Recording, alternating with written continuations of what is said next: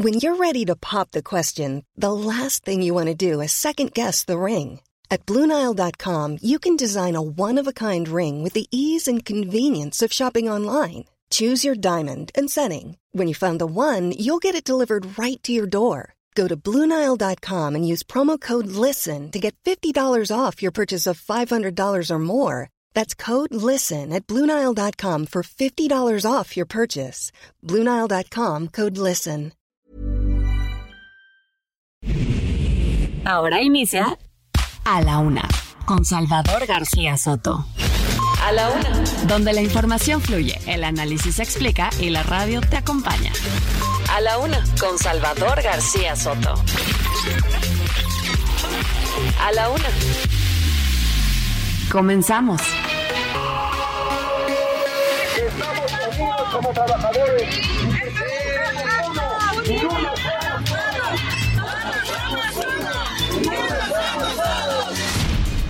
vamos a acompañar desde la Cámara de Diputados defendiendo que se respete el presupuesto del Poder Judicial, su autonomía, y desde ahí va a ser nuestra defensa. El maestro Daniel Novoa triunfó en las elecciones presidenciales de Ecuador. Va a ser el próximo presidente de Ecuador. Y en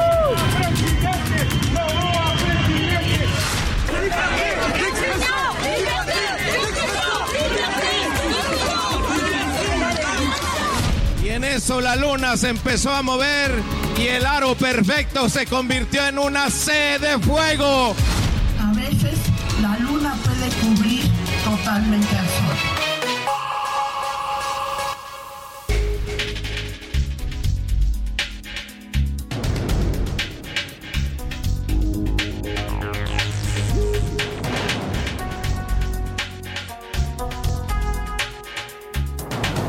Ya la una de la tarde en punto en el centro de la República y los saludamos con mucho gusto. Iniciamos a esta hora del mediodía a la una este espacio informativo que hacemos para usted todos los días a esta misma hora del día cuando el reloj está marcando la una de la tarde ya con un minuto.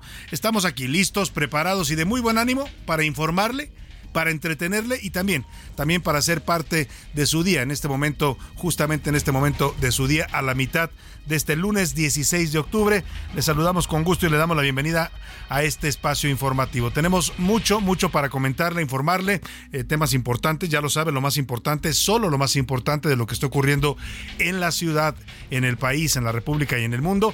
Se lo vamos a tener actualizado al momento aquí en la Laguna con todo este equipo de profesionales de la información y la producción radiofónica que hacemos este programa. Eh, un lunes nublado en la Ciudad de México, ya parece que eh, no, el sol se nos está escapando, ¿eh? Ya cada día tenemos, cada día tenemos días más nublados y también las temperaturas están descendiendo ya notoriamente aquí en el Valle de México, se siente ya un clima otoñal, 18 grados centígrados en este momento la temperatura, va a ser frío para la tarde, se prevé una mínima de 8 grados, así es que prevéngase si va a salir, saque su chamarrita, su suéter, su abrigo, lo que pueda para protegerse del frío, porque estos cambios de clima, usted lo sabe bien, suelen afectarnos siempre con enfermedades en las vías respiratorias. Oiga, hoy lunes 16 de octubre. saludamos con gusto a todos los que nos escuchan y sintonizan en toda la República Mexicana, todas las ciudades donde llega el Heraldo Radio. Más adelante los mencionaré una a una. Les mandamos un abrazo afectuoso a toda la gran familia del Heraldo Radio en más de 15 ciudades en la ciudad, aquí en la República y también en unas 6, 7 ciudades en la Unión Americana.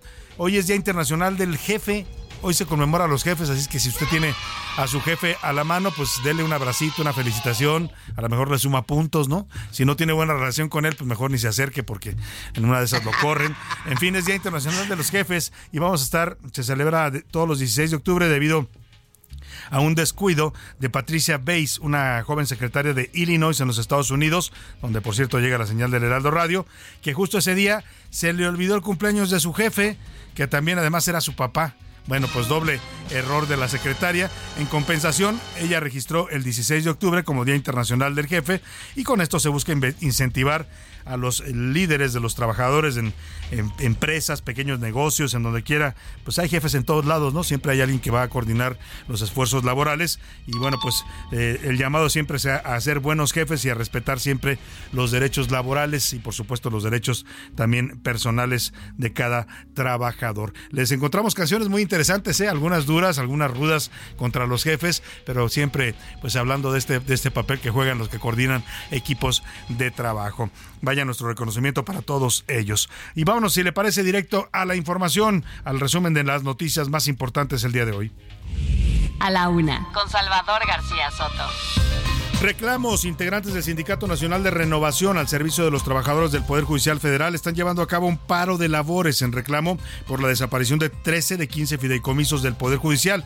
Ellos dicen que afectan algunas de las pensiones y, jubilaciones, además de otros derechos laborales que tienen conquistados los trabajadores del Poder Judicial. Han estado cerrando calles desde la mañana, desquiciaron la zona del Palacio Legislativo de San Lázaro. En estos momentos están bloqueando en el sur de la Ciudad de México, en la carretera Picacho a Jusco y también en la carretera México-Cuernavaca. Le voy a tener toda la información y parte de guerra. Casi 4.000 personas han muerto ya en el Medio Oriente y los ataques no cesan. En este contexto, miles de ciudadanos de Europa y Medio Oriente salieron a manifestarse para que cesen los bombardeos. Oiga, vamos a hablar de este fenómeno que se está dando en varias ciudades de Europa, en donde las manifestaciones pro eh, Hamas o pro Palestina, como se quieran ver, eh, pues, apoyan a, este, a esta parte del conflicto, han sido multitudinarias, eh, incluso han rebasado en muchos casos la seguridad de ciudades importantes de Europa y se han confrontado cuando hay ciudadanos de esos países que los eh, cuestionan por apoyar a este grupo terrorista. Ha habido encontronazos y pues algunos jaloneos. Voy a tener de toda la información. Y de terror, madres buscadoras de Jalisco encontraron en el barranco del artesano allá en Tlaquepaque un horno clandestino. Escuche usted, dicen las madres que ahí incineraban a personas que eran secuestradas y asesinadas por el crimen, crimen organizado. Incluso narran que cuando llegaron a este lugar todavía estaba echando humo, es decir, estaba en activo este horno crematorio, sí, como en la época de los nazis. Así están trabajando también ahora los narcos en México.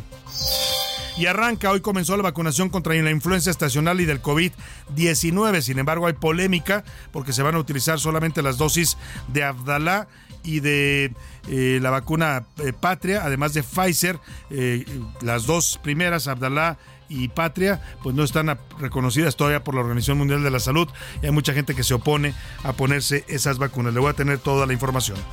En la segunda hora de la una le tendremos un recuento sobre el eclipse anular de sol que se vivió este pasado sábado. Chicos y grandes disfrutaron de la vista única de este fenómeno que no se repetirá en los próximos 30 años. Los curuleros de San Lázaro en este inicio de semana le van a cantar a las venganzas políticas por aquello de que están recortando y asfixiando el presupuesto de la Corte. Bueno, pues van a hablar en medio de las elecciones pues de cómo puede la gente cobrar venganzas por aquello de lo que están haciendo con la Suprema Corte de Justicia. En los deportes, listos y arropados, la delegación mexicana que va a competir en los Juegos Panamericanos de Chile fue abanderada hoy por el presidente López Obrador. El objetivo, traer al menos 30 medallas de oro para México. Además, también nos va a contar Oscar Mota que cayeron los invictos de San Francisco y Filadelfia en la NFL. Y en el entretenimiento, Nayar Rega nos va a dar los detalles de la boda de Michelle Salas. Se casó la hija de Luis Miguel y Stephanie Salas. Nos va a contar si fue o no fue el papá a entregar a la novia. Mucha información importante la que le tenemos que compartir el día de hoy. Quédese con nosotros aquí en A la Una. Vamos a informarle, vamos a tratar de entretenerle y por supuesto también le vamos a dar el contexto de la información en este mediodía de lunes iniciando semana. Estas son las de cajón en A la Una. Estamos unidos como trabajadores.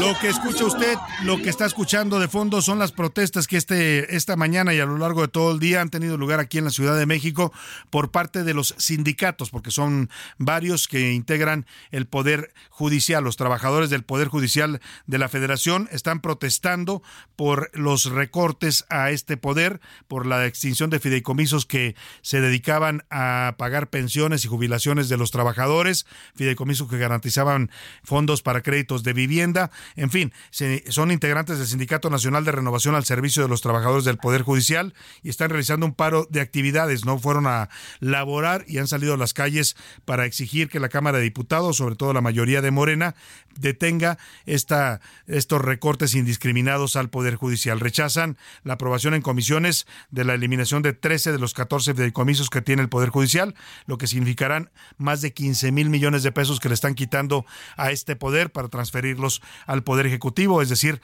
al gobierno de López Obrador. Se trata de una manifestación pacífica pero bueno, pues han estado aún así afectando muchas vialidades importantes en la Ciudad de México, en la zona oriente, allá estaban protestando en las afueras del Palacio Legislativo de San Lázaro, en la zona sur también se mantienen algunos bloqueos en este momento y han desquiciado el tráfico de manera simultánea. Otro grupo de trabajadores del Poder Judicial están cerrando los carriles centrales y laterales del anillo periférico, muy cerca de la Avenida de las Flores, allá en el sur de la ciudad, con las mismas peticiones. Vamos hasta este punto donde se encuentra Gerardo Galicia, que ha estado siguiendo de cerca esta protesta del Sindicato de Trabajadores del Poder Judicial. Te saludo, Gerardo. Muy buenas tardes.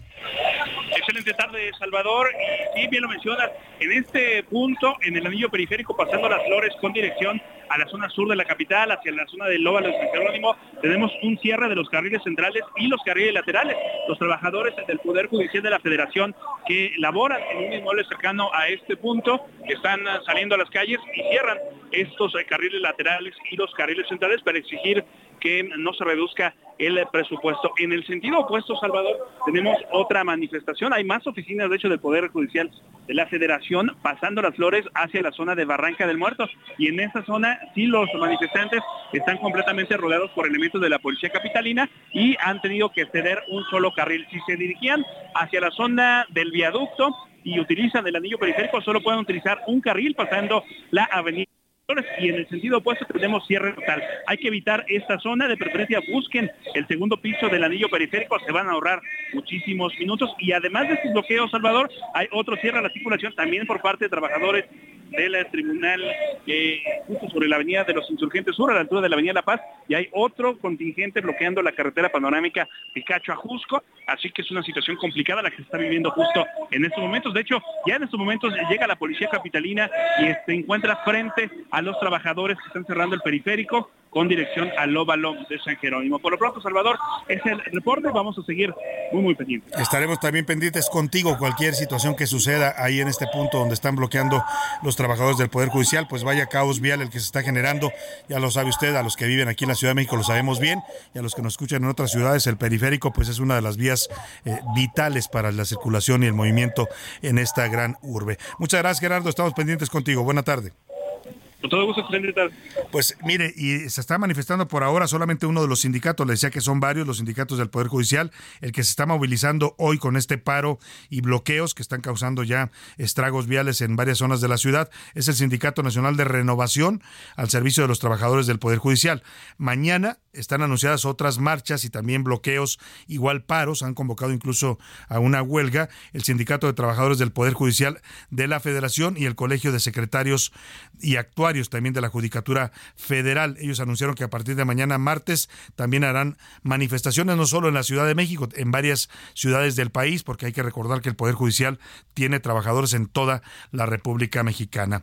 Y vamos hasta Hablando de protestas, pues mire, son el pan nuestro de cada día aquí en esta capital, en la Terminal 1 del Aeropuerto Internacional de la Ciudad de México, y esto es importante que usted lo tome en cuenta si va a tomar un vuelo, si va a ir a la, zona del aeropuerto, transita por ahí o va a recoger a alguna persona, pues tome su, su tiempo, porque aproximadamente 20 personas que viven con discapacidad están realizando en estos momentos un bloqueo en los accesos a la Terminal 1 del Aeropuerto Internacional Benito Juárez. Piden apoyo para el tratamiento de células madres porque con ese tratamiento pueden mejorar su problemática de salud. Vamos contigo, Mario Miranda, te saludo ahí en la zona del aeropuerto. Cuéntanos cómo está este bloqueo y qué tanto se está afectando la llegada de los, de los viajeros. Buenas tardes.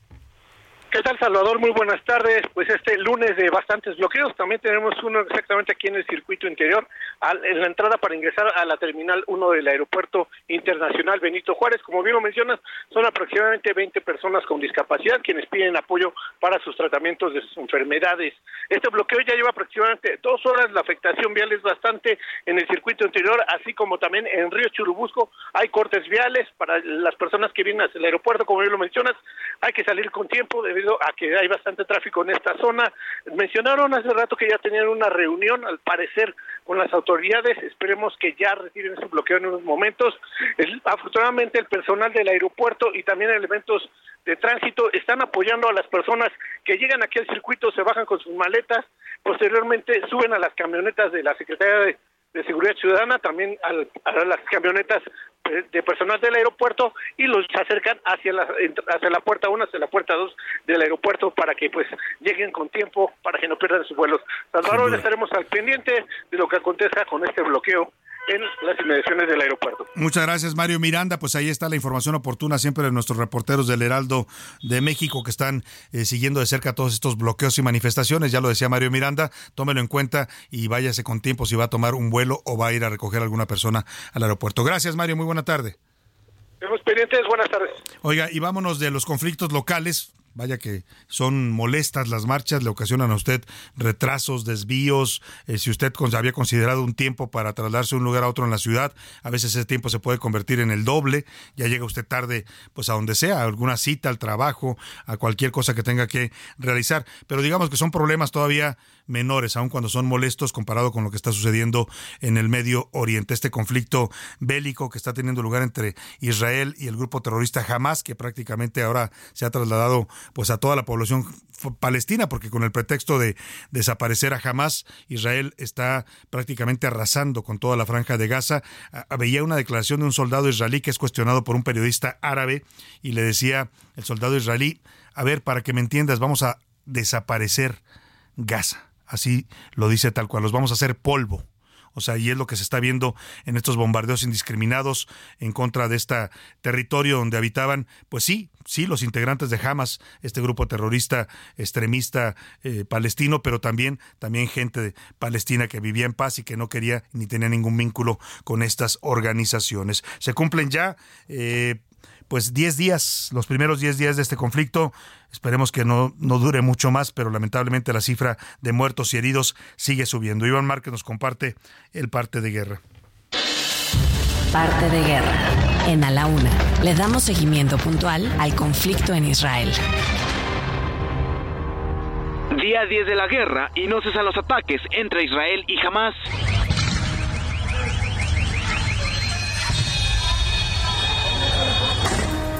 2.400 palestinos han muerto y 1.400 israelíes, es decir, 3.850 entre los dos. Además, 9.200 personas han resultado heridas. Autoridades revelaron que Hamas tiene casi 200 rehenes en su poder. 600.000 personas han dejado su hogar en Gaza. Vámonos. Hay que ponernos a salvo. Sin embargo, en plena huida, un grupo de 70 personas murió al caerle un explosivo.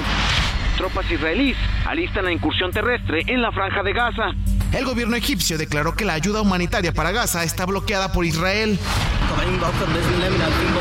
Tenemos más de 2.000 montas, 2.000 cajas de alimentos, así como tres camiones con casi 6.000 botellas de agua y 300 ataúdes. Estamos esperando. Mientras que el presidente de Estados Unidos, Joe Biden, advirtió que Israel debe eliminar a Hamas, pero no ocupar Gaza. Así que creo que Israel tiene que responder, tiene que ir por Hamas. Pienso que sería un error de Israel que ocupara Gaza otra vez.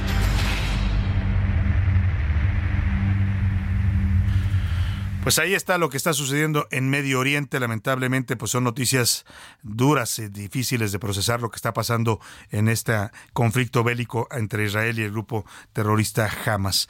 Oiga, y al gobierno de México le llevó más de una semana, casi nueve días, reconocer y hablar de los dos mexicanos que están en calidad de rehenes en este momento por parte del grupo Hamas. Eh, eh, aquí lo cuestionamos porque hablamos con uno de los eh, familiares, de los amigos de la familia de Orión Hernández, este joven que está eh, en calidad de rehén, pues desaparecido, lo tiene el grupo Hamas, entre sus rehenes que se llevaron de este concierto de música que estaba teniendo lugar en Israel en los límites con la franja de Gaza y lamentablemente pues el gobierno mexicano no había hablado de eso, nos se quejaban aquí ellos de eh, justo de este tema, eh, de que no el, presidente no había dicho nada sobre los rehenes, pues que qué bueno que estaban trayendo mexicanos desde Israel, eso es muy bueno, pero que no estaban diciendo nada sobre los rehenes ni cómo los iban a rescatar. Bueno, pues finalmente ayer la Cancillería mexicana, la que encabeza la señora eh, Alicia Bárcena eh, emitió un comunicado en donde reconoce efectivamente eh, la existencia de estos dos rehenes mexicanos. Confirmó que Ilana Gritsevsky y Orión Hernández son los dos mexicanos secuestrados por el grupo terrorista Hamas tras los ataques del pasado 7 de octubre. En su cuenta de Twitter, la funcionaria dijo que la Cancillería está en contacto con las familias de ambos. Fíjese usted, aquí nos decía el señor Gabriel de la Fuente, que es el vocero de la familia de Orión Hernández, que no les contestaba ni el teléfono. Espero que ya se lo estén contestando porque dice la canciller que están en contacto con las familias y que están haciendo un gran esfuerzo, así lo dice, para lograr su liberación. Eh, ¿Sabe por qué contestó esto eh, la, canciller y por qué tuvo que hablar?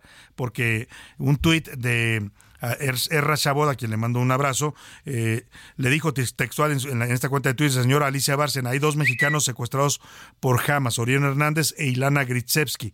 Haga el mismo esfuerzo por liberarlos, le pidió, y a partir de esto se da la respuesta de la Cancillería. Pues qué bueno que ya contestaron, se llevaron nada más una semana para hablar de dos mexicanos que están en calidad de rehenes y cuya vida peligra. No se sabe bien a bien cuál es su estado en estos momentos, en esta calidad que tienen de secuestrados y rehenes del grupo terrorista Mientras tanto, este domingo siguen llegando mexicanos que están saliendo de Israel. Algunos ya no llegaron hasta territorio de México porque el gobierno mexicano pues reconoció que no tenía la capacidad para sacarlo rápido y lo que hizo fue establecer un puente aéreo, aéreo, perdóneme, a Madrid, la capital española. Al aeropuerto Adolfo Suárez aterrizaron los eh, vuelos con los primeros 158 mexicanos que fueron trasladados en este puente aéreo desde Tel Aviv. Eh, se realizó eh, por parte de la Secretaría de Defensa Nacional este puente aéreo. Los mexicanos que fueron llevados a Madrid, ellos van a decidir por su cuenta cómo regresar regresan, cómo y cuándo regresan a México. Eh, van a ofrecerles, eso sí, las aerolíneas mexicanas, y eso es una buena noticia, tarifas especiales tanto para la estancia, si se quedan en Madrid por un tiempo, como para el vuelo de regreso. Pues las dos aeronaves regresaron a Israel, las que dejaron a estos mexicanos en Madrid, para seguir recogiendo mexicanos y traerlos directamente hasta acá. En este momento ya son 275 mexicanos que han despegado del Aeropuerto Internacional Ben Gurion en Tel Aviv eh, y que pretenden llegar hasta el territorio nacional. El primero trae a 137 personas, el segundo a 138. Igual van a tener que realizar cuatro escalas antes de llegar a la base, aérea eh, número uno de Santa Lucía, la base aérea militar. Oiga, y este fenómeno que está registrando en el mundo hay que consignarlo.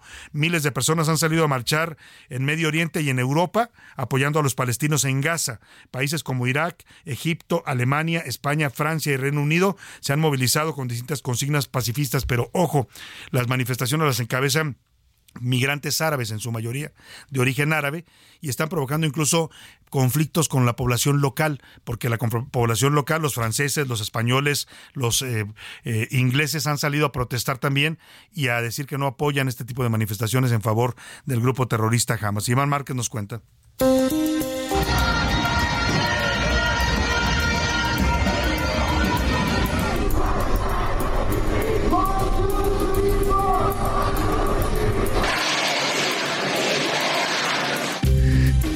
Consignas multitudinarias en contra de la guerra entre Israel y el grupo terrorista de Hamas llegó a las calles de gran parte de Europa y de otros países. En Madrid y Barcelona, España, expresaron su apoyo al pueblo de Palestina y su rechazo a los ataques a la franja de Gaza.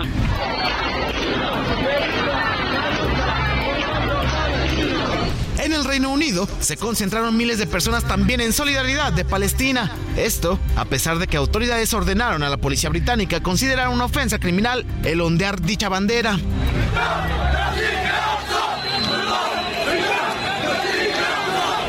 Mismo caso en Alemania y Francia. Aunque poco ha importado las restricciones. La desesperación y el número de manifestantes ha superado a los uniformados.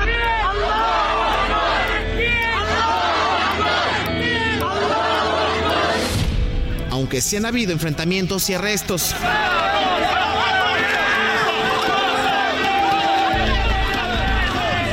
También existe temor, y es que el fin de semana desalojaron el Museo del Louvre en París y el Palacio de Versalles ante una amenaza de bomba.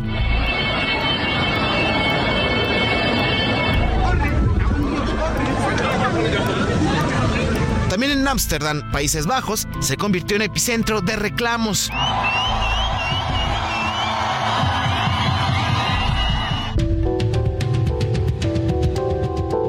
Mismo caso en Bélgica, Marruecos y hasta Nueva York, Estados Unidos. En la Ciudad de México no fue la excepción. Aunque en menor cantidad, se agruparon sobre reforma para exigir un alto a los bombardeos.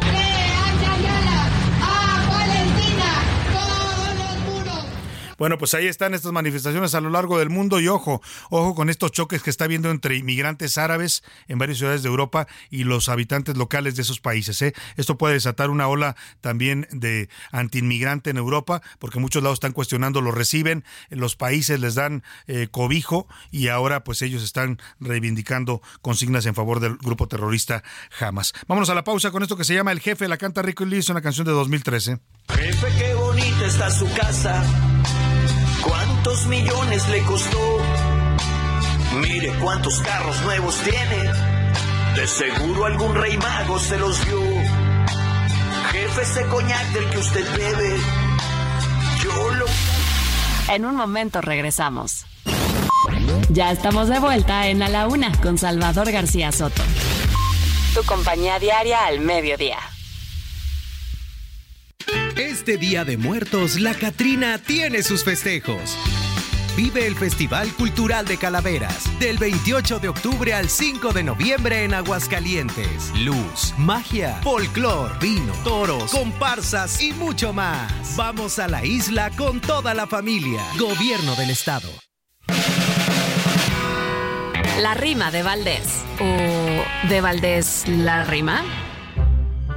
54 aspirantes en la encuesta de Morena. Son más de cinco decenas de abusados militantes. Veremos si los votantes les dan su voto a estos vatos. Y ya veremos sus datos en las boletas, señores, para ser gobernadores en el 2024. Son ocho gubernaturas las que se pondrán en juego. Ojalá no salgan luego con sus clásicas locuras, ¿Tú ganaste? ¿Me lo juras? Voy a impugnar el proceso. No me conformo y por eso hago pancho si me quejo. Si me gana otro pende... No me dejo. Si no, total, y la queso.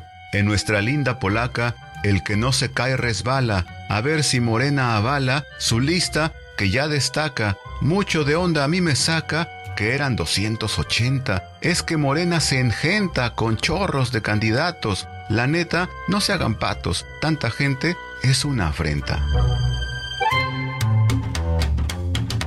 Un buen jefe debe tener una comunicación clara y precisa, ser organizado para planificar objetivos y estrategias que sean alcanzables. También debe generar confianza en sus propias capacidades y en las de su equipo, manteniendo siempre el respeto, la honestidad y la motivación para lograr incentivar la propuesta de ideas por parte de sus empleados.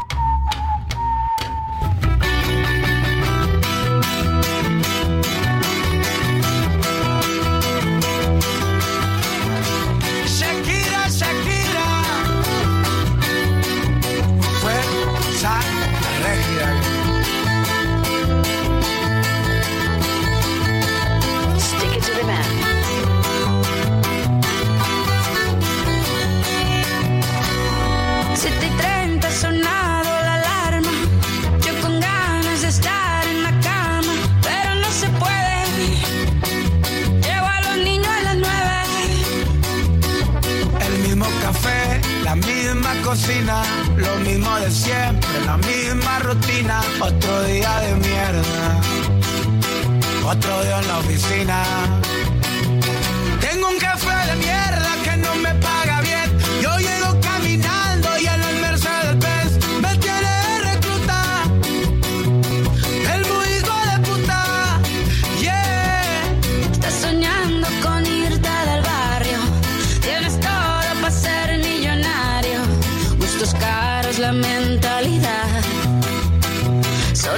Falta el salario. Se acumulan las facturas, ser pobre es una basura. Mamá siempre me decía que estudiar todo asegura. Estudié y nada pasó, maldita vida tan dura. Trabajo más un cabrón, pero follo menos con cura. Qué ironía, qué locura. Esto sí es una tortura. Te matas de sola a sola y no tienes ni una escritura. Dicen por ahí que no hay mal, que más de 100 años dura. Pero ahí sigue mi ex que no pisa sepultura. Tengo un café de mierda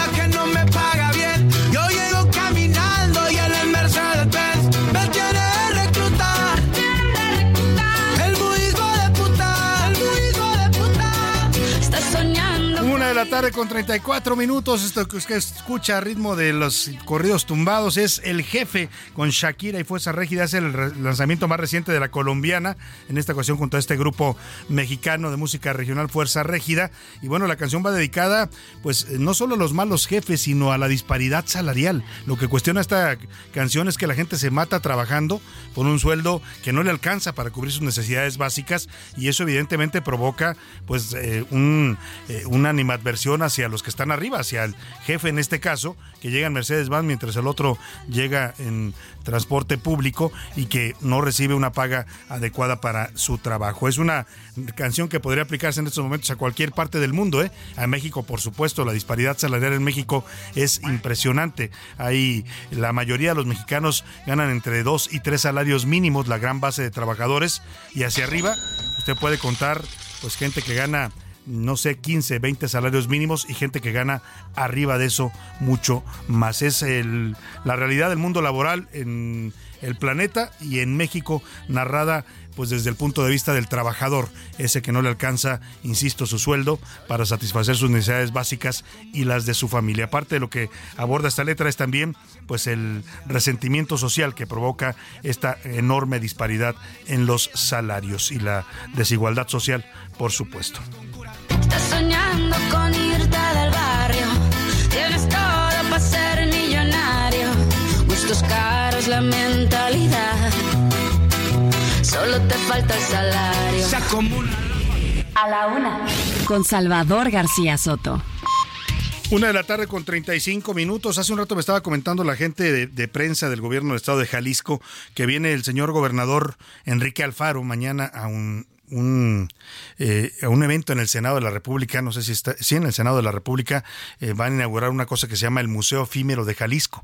No sé qué significa eso, pero espero que en este museo pues vaya a incluir también el señor Alfaro, esto que se da a conocer hoy en su estado, la existencia de hornos crematorios del crimen organizado para desaparecer a sus víctimas. No sé si lo vaya a traer acá el señor Alfaro o se lo guarde para allá, pues para el horror que están viviendo en su estado en materia de seguridad. Vamos hasta Tlaquepaque, porque ahí madres buscadoras encontraron este domingo en el barranco del artesano, eh, ahí en la zona de Tlaquepaque, un presunto crematorio clandestino, un horno donde metían cuerpos previamente asesinados, o vaya usted a saber si los metan incluso vivos.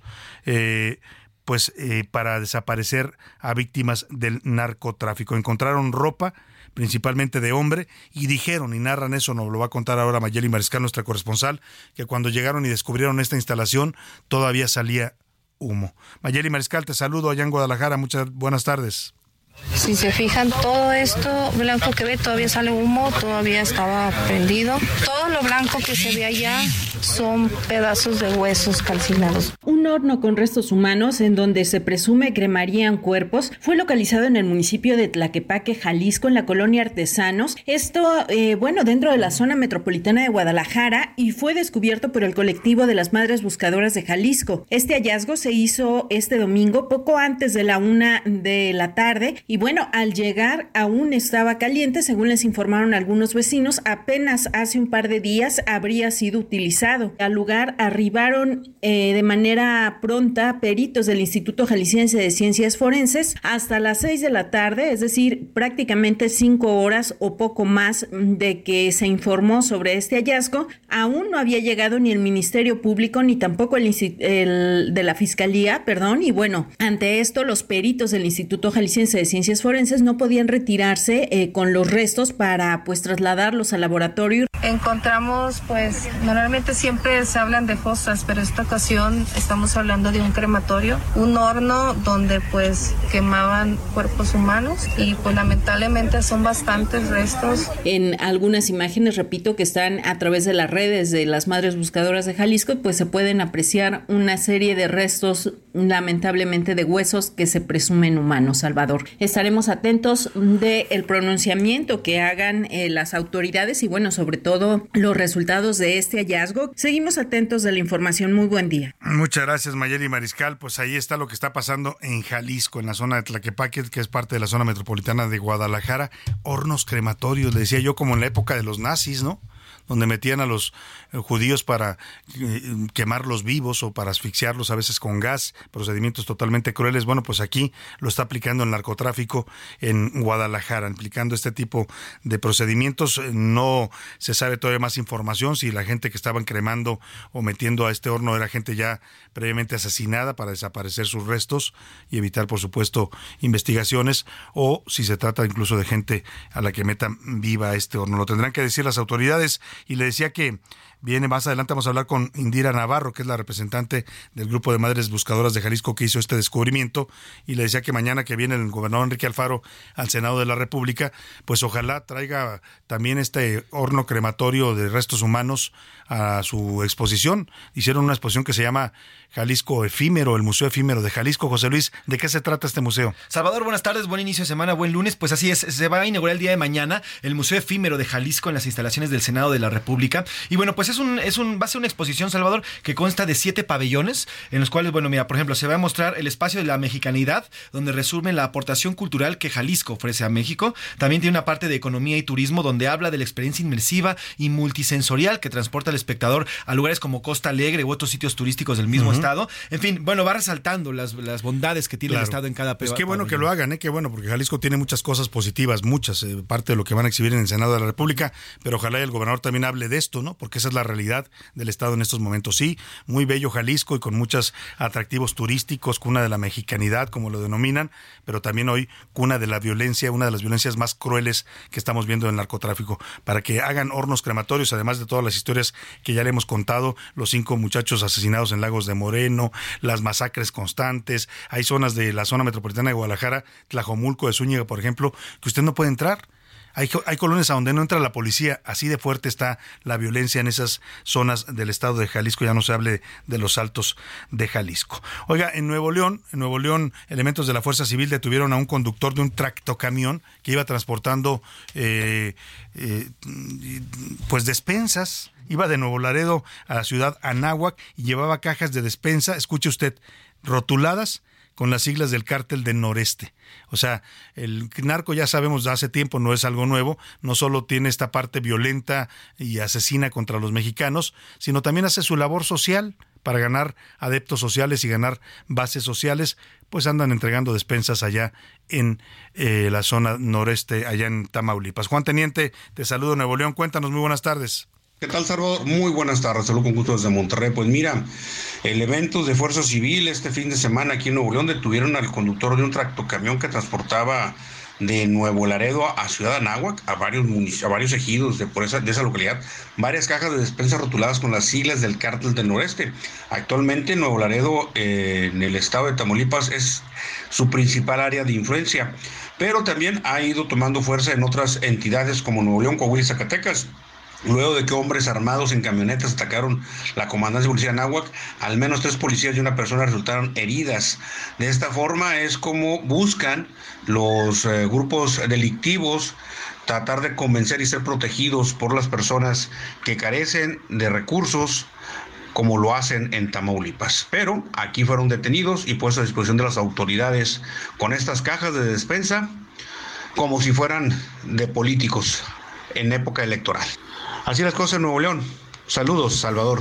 Muchas gracias, Juan Teniente. Y así la impunidad del narco en México, ¿eh? se dedican a todo. Los señores ya controlan no solo el tráfico de drogas y estupefacientes, controlan la trata de personas, controlan los giros negros, controlan todo y bueno, hasta impuestos cobran, la famosa extorsión al derecho de piso es un impuesto que le cobran a los mexicanos, a los negocios, a la gente que trabaja. Y ahora también de reparten despensas, bueno, pues total, en un país donde el gobierno los deja hacer lo que se les dé la gana, pues ellos andan ganando adeptos sociales. ¿Y qué cree que va a hacer la gente? si le llegan con una caja de despensa. La va a rechazar porque va a decir, ay, no es, es una despensa del narco. No, la gente la va a tomar. En este país, lamentablemente, la necesidad hace que la gente pues tome lo que le den tome lo que le den sin ver de dónde viene. Y sean narcos o sea el presidente de la República que les da su dinero en efectivo, la gente dice bienvenido y adora a quien le da regalos. Eso es un hecho. Ahí estamos en ese tema. Vamos a retomar rápidamente lo que le informaba al arranque de este espacio, las protestas que ha habido el día de hoy en la Ciudad de México, varios eh, bloqueos y algunos paros también laborales decretados por sindicatos del Poder Judicial y bueno, entraron a paro de labores este lunes reclamando la aprobación de este dictamen que desaparece 13 de los 14 fideicomisos de este órgano. Está en la línea telefónica y le agradezco que nos tome esta llamada a Jesús Gilberto González Pimentel, el secretario general del Sindicato de Trabajadores del Poder Judicial de la Federación. ¿Cómo está Jesús? Un gusto saludarlo. Buenas tardes. Este, buenas tardes, casi no le escucho. Gracias por... Casi no me escucha. A ver, le voy a hablar más fuerte. ¿Ahí me escucha? Sí. Sí, me escucha. A ver, dice el presidente López Obrador que eh, en esta desaparición de fideicomisos que ya aprobó la mayoría de Morena en comisiones y pretenden llevarla al Pleno quizás hoy mismo, que no se tocan ningún tema eh, de los derechos de los trabajadores, que no se están tocando fondos de pensiones, eh, fondos de vivienda. La pregunta es entonces, ¿por qué están protestando ustedes? A ver, estamos protestando porque hay dos, hay prestaciones médicas complementarias que están establecidas en las condiciones generales de trabajo y que están acorde con lo que la propia ley federal de remuneración de los servidores públicos establece, que todo lo que está en condiciones generales de trabajo es permitido. O sea, que usted me dice que sí se están afectando derechos laborales. Sí, sí se están afectando, sí se están afectando, este, concretamente son tres, más aparte lo que sería la infraestructura.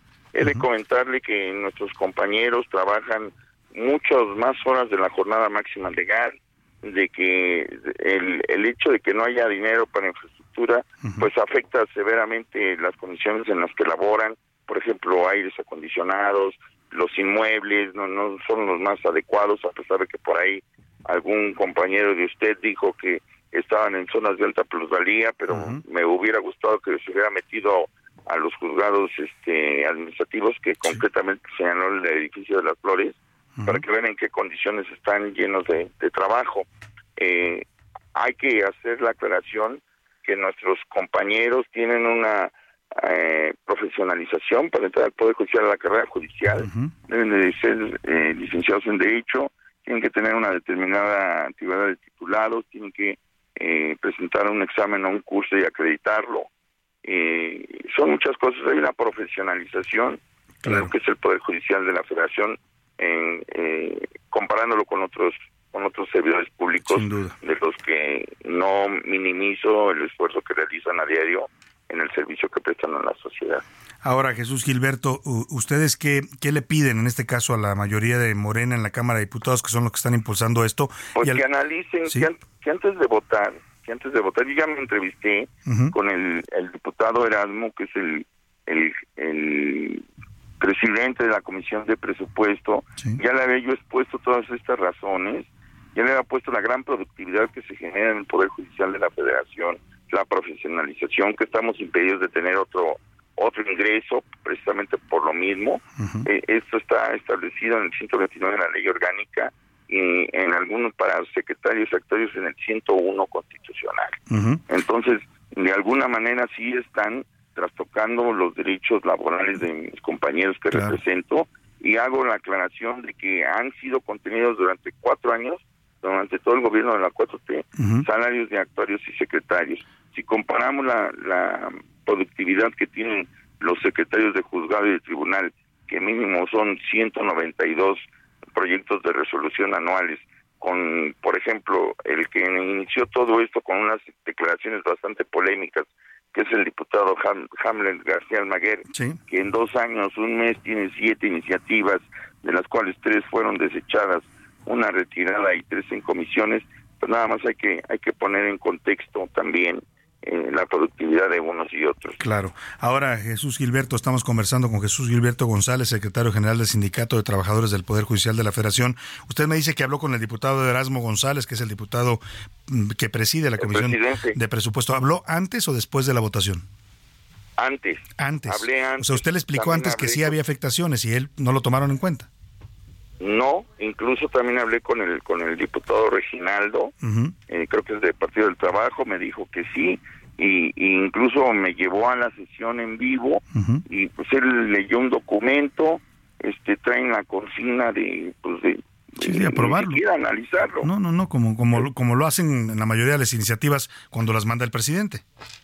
Así es, eh, aquí lo más lamentable es que se está trastocando la división de poderes y lo que pasó hoy en la mañana, créame, fuimos rebasados por la base trabajadora, queríamos hacer un, un, este, un ejercicio bastante organizado y, y la verdad los trabajadores están muy, eh, muy, muy dolidos por lo que se ha expresado a través de la presidencia de la República, que es un poder judicial podrido, que no sirve de nada y está afectando precisamente la división de poderes eh, establecida en el 49 constitucional, donde ningún poder está por encima del otro y además eh, nosotros somos garantes de la impartición de justicia.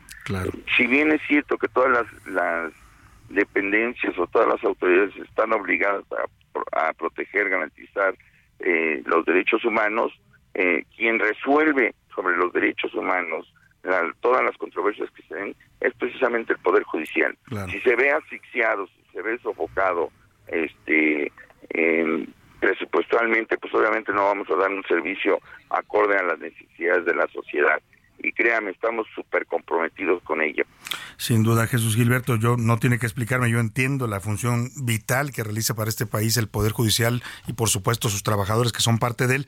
Eh, ¿Qué van a hacer? ¿Hasta dónde van a llegar? Porque ya me decía usted, lo invitaron a la sesión, le, tuvo oportunidad de hablar con los diputados, explicarles que lo que iban a, afectar, a aprobar sí afectaba. yo me presenté, ¿no?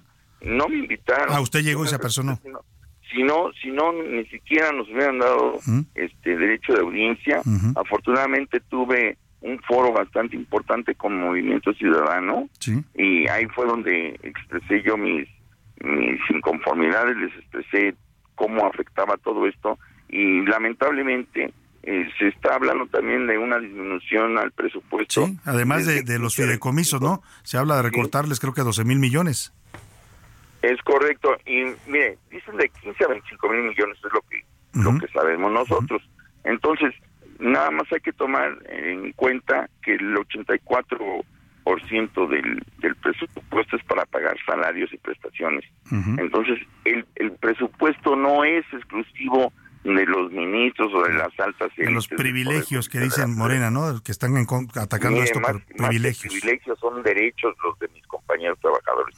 Privilegios trabajar en favor de la sociedad en, una actividad tan importante como es la impartición de justicia. Y, le preguntaba hasta dónde están dispuestos a llegar, Jesús Gilberto, porque esto parece que no va a parar. Es decir, ya lo decía usted, Morena está avanzando pues, por órdenes de Palacio Nacional. Pues mire, este, estamos precisamente hoy tengo una reunión al ratito con el otro sindicato. Vamos a hacer un frente común, vamos a delimitar acciones. Mañana por lo pronto hay otra manifestación de 8 a 9 de la mañana, todos vestidos de blanco en todas las sedes del Poder Judicial de la Federación en la República. Muy bien, pues estaremos atentos a estas manifestaciones y a estas eh, exigencias que está haciendo los trabajadores del Poder Judicial en estos dos sindicatos que lo representan. Le agradezco mucho Jesús Gilberto y estamos atentos a este movimiento. Le agradezco que me haya permitido dirigirme a su audiencia. Muy buena tarde. Ahí está la protesta y bueno, pues ya lo escuchó usted. Les advirtieron a los diputados de Morena, dice el líder sindical que fue y les explicó, mira, si apruebas esto vas a afectar a tantos trabajadores de esta manera. No les importó, ¿eh? Ya lo sabemos, a los diputados de Morena son totalmente empleados, serviles. Eso de que representen otro poder, para ellos es mero discurso. Ellos representan a los intereses del presidente y los caprichos. Si el presidente dice quítenle presupuesto a la Corte porque ya me cayeron gordos y no lo soporto porque se me enfrentan, pues se los quitan. Los de Morena no tienen ninguna consideración en contra de ningún poder ni órgano autónomo si el presidente se los manda. Bueno, pues ahí estamos a seguir de cerca el tema. Oiga, y vamos rápidamente a, otros eh, temas importantes. Información de último minuto, a ver qué nos tiene José Luis Sánchez. José Luis. Último minuto en A la Una, con Salvador García Soto.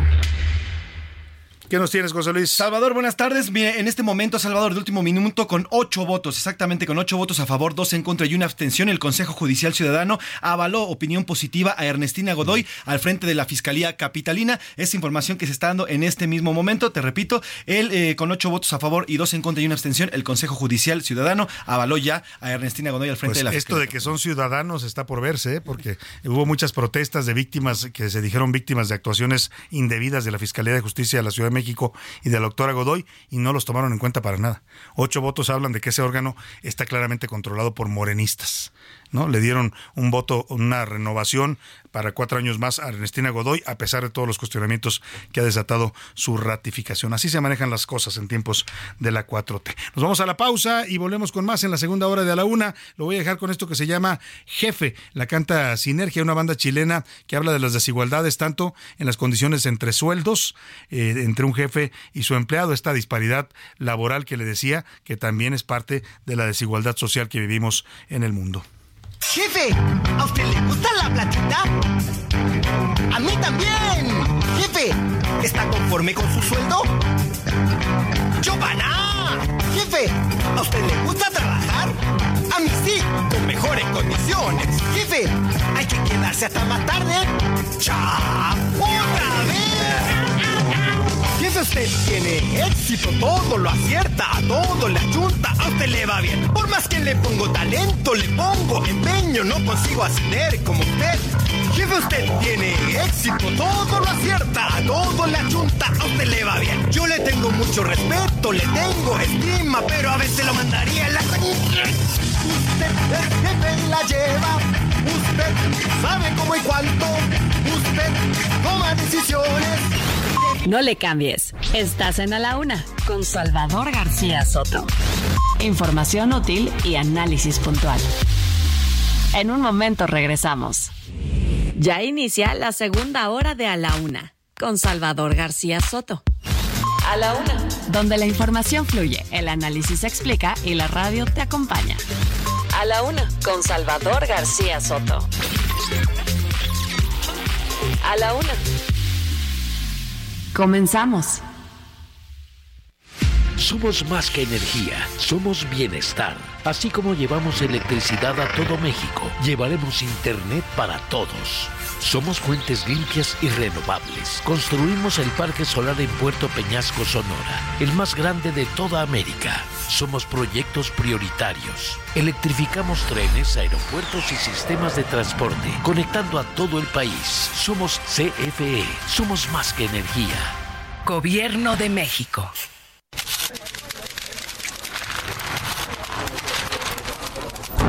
Señorita Manititita, deje de estarse pintando las uñas. Comuníqueme con el ingeniero Martínez y me trae otro café. Y me trae otro café. Y me trae otro café. Y me trae otro Odio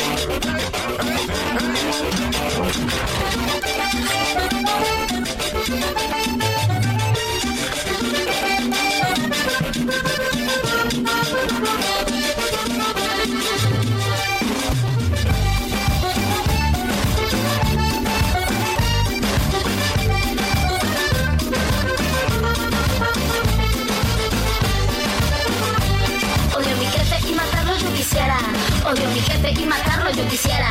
Odio a mi jefe y matarlo yo quisiera. Voy a tirar un tostador en su bañera. Odio a mi jefe y matarlo yo quisiera.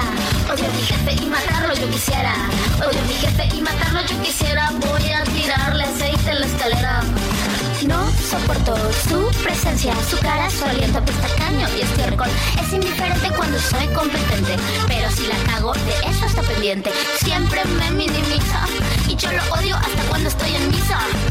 Yo le sonrío de sus chistes me río, pero quiero verlo ahogarse en el río. Odio a mi jefe y matarlo yo quisiera. Odio a mi jefe y matarlo yo quisiera. Odio a mi jefe y matarlo yo quisiera. Voy a tirar un tostador en su bañera. Odio a mi jefe y matarlo yo quisiera. Odio a mi jefe y matarlo yo quisiera.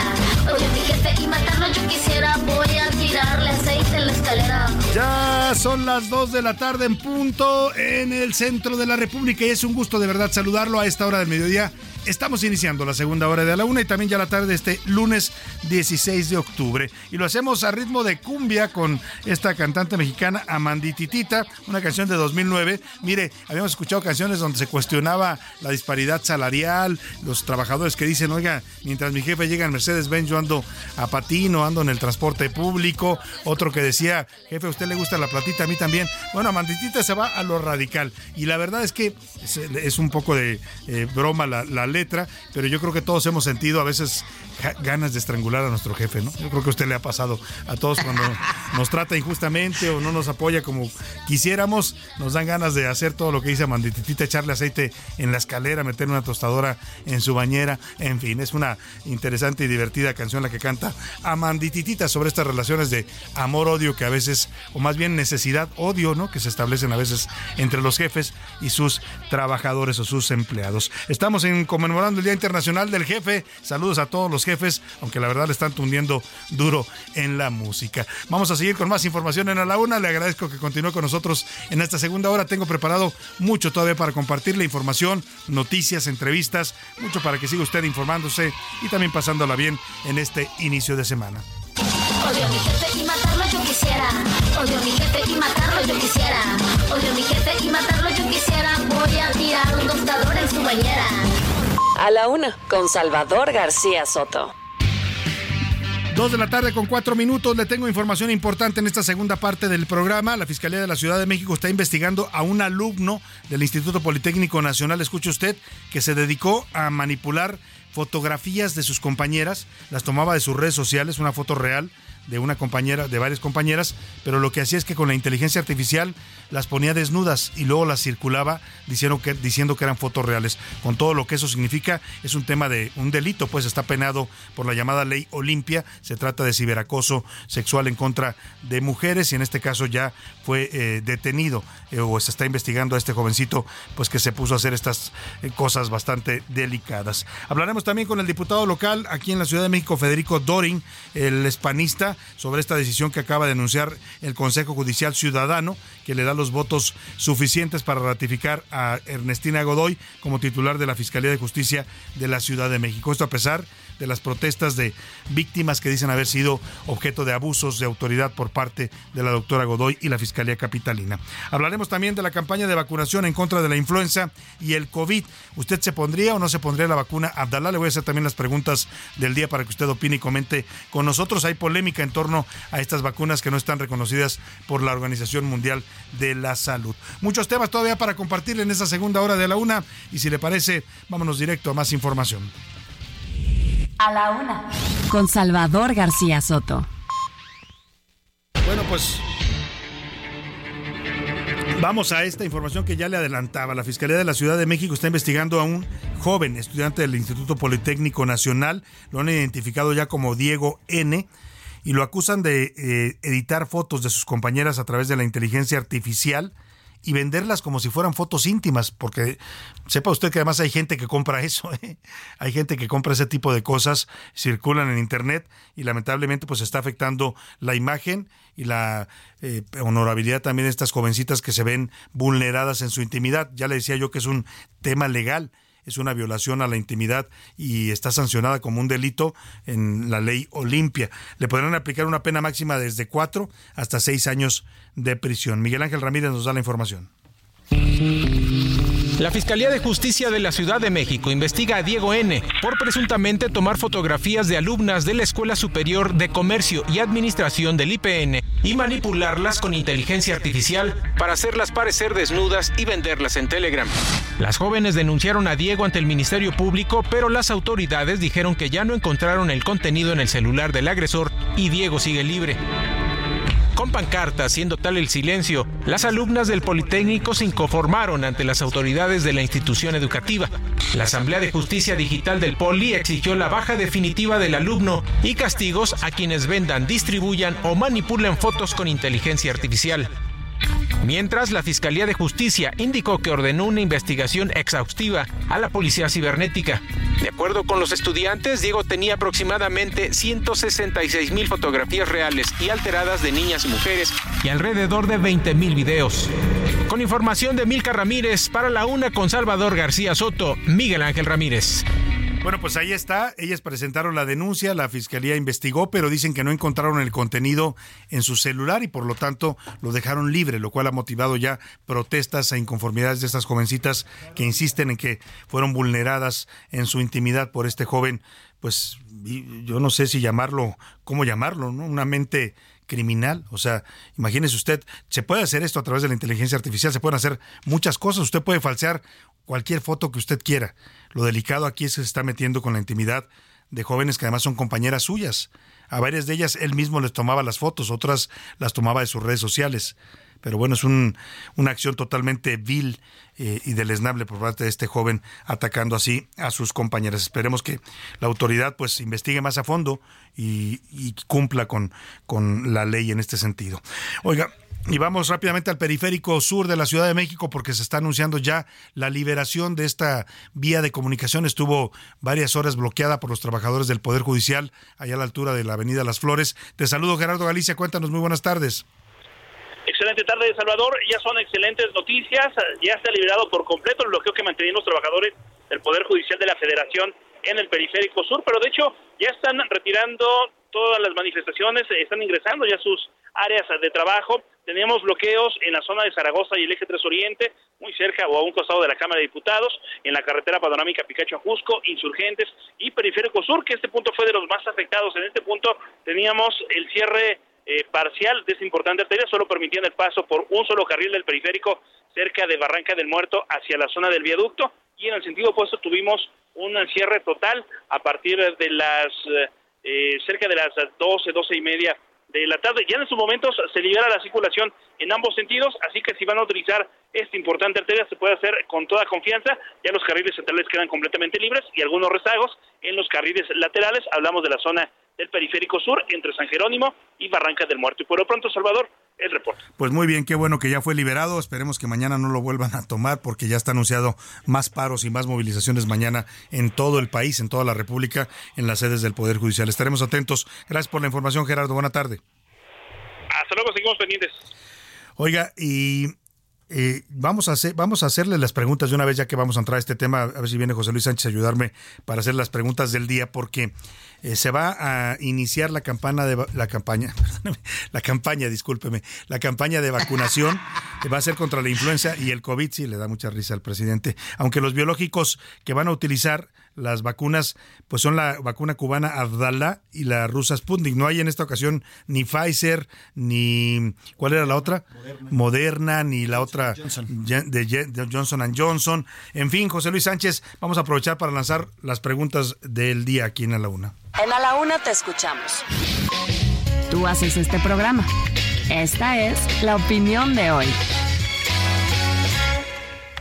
José Luis Sánchez, ¿qué le preguntamos hoy a nuestro público? Salvador, sobre este tema de las vacunas. Este lunes comenzó ya la campaña y ahorita nos vas a informar de vacunación para la influenza y el COVID-19. Se tiene planeado, y así lo ha dicho la Secretaría de Salud, aplicar más de 54.6 millones de vacunas para estas dos enfermedades. Pero para el COVID, ya lo adelantaba Salvador, solamente se va a aplicar Abdalá y la rusa Sputnik. Estas dos vacunas son las que van a aplicarse.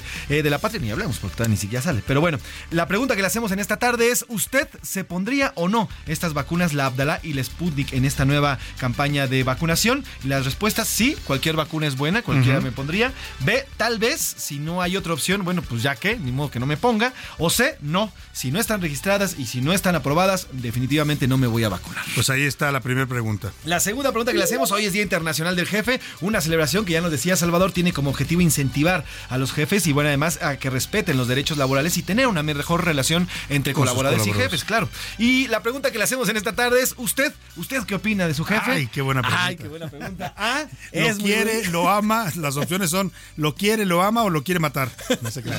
No se crea. No, A es muy buen jefe, hasta lo quiero, dicen por ahí. ¿eh? B, más o menos, tiene algunas áreas de oportunidad mi jefe. O C, alguien sáqueme de aquí, dice ya no el trabajador. mi jefe. Bueno, pues ahí están las preguntas. 5518 41 51 99, el número de WhatsApp donde puede contactarnos y mandarnos sus respuestas, opiniones y comentarios. Por lo pronto, vámonos con esta información que nos da eh, Iván Márquez sobre la vacunación con Abdalá y Sputnik. Son las únicas, ¿eh? Si no quiere, usted no le gustan estas, pues de plano mejor decida si se vacuna o no. Este lunes arrancó la campaña nacional de vacunación contra influenza y COVID-19 de cara a la temporada invernal 2023-2024 a lo largo de unidades médicas de todo el país. Culminará el 31 de marzo del siguiente año. Sin embargo, para el coronavirus las dosis a aplicarse son Abdalá y Sputnik, mismas que son aprobadas por la Agencia Reguladora Mexicana, pero no por la Organización Mundial de la Salud. El objetivo es suministrar 54.6 millones de dosis, 35.2 millones para influenza y 19.4 millones contra el coronavirus. coronavirus. De acuerdo a la Secretaría de Salud, en cuanto a la influenza, se protege contra los cuatro subtipos del virus, dos del tipo A y dos del tipo B. Se aplicarán a personas con condiciones vulnerables, adultos mayores de 60 años y más, personal de salud, embarazadas y a quienes tienen entre 5 y 59 años que tengan comorbilidades de riesgo. Pero los mexicanos sienten confianza de vacunarse con estas dosis que no han sido avaladas por la OMS. Esas vacunas realmente me pregunto yo si nos van a ayudar o no. No me da mucha confianza que sean vacunas cubanas y rusas, pero tal vez lo pueda considerar. Creo que es muy importante ponerse las vacunas, sobre todo las personas que son muy vulnerables. El gobierno debería proveer otro tipo de vacunas también para la demás población. Así, la campaña de vacunación. Para la una con Salvador García Soto, Iván Márquez. Pues ahí está, la vacunación empezó, está llevándose ya a cabo en todas las ciudades de la República. Eh, hay muchas dudas sobre estas vacunas, no están avaladas por la Secretaría, perdóname, por la Organización Mundial de la Salud, eh, pero bueno, hay gente, la Sputnik ya la pusieron en muchos casos en la primera etapa, mucha gente ya se la pusieron, esa no le veo tanto problema. La Abdalá, que es cubana, es donde la gente tiene mucha desconfianza. Pero vamos hasta el primer cuadro de la Ciudad de México, donde ya hay ciudadanos que sí están acudiendo a vacunar, a vacunarse, perdón. Alan Rodríguez nos cuenta.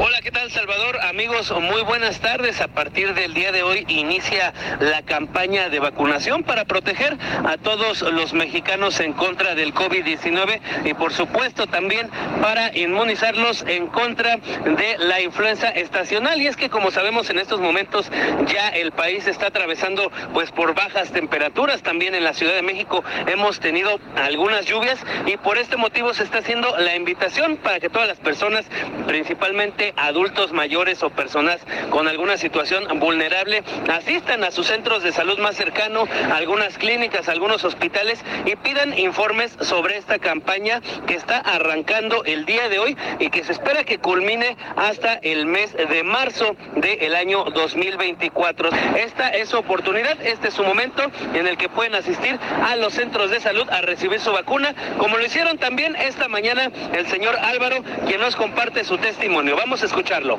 ¿Ya vino a vacunarse? Vine a vacunarme, sí. ¿Qué vacuna le pusieron? La influenza. La influenza.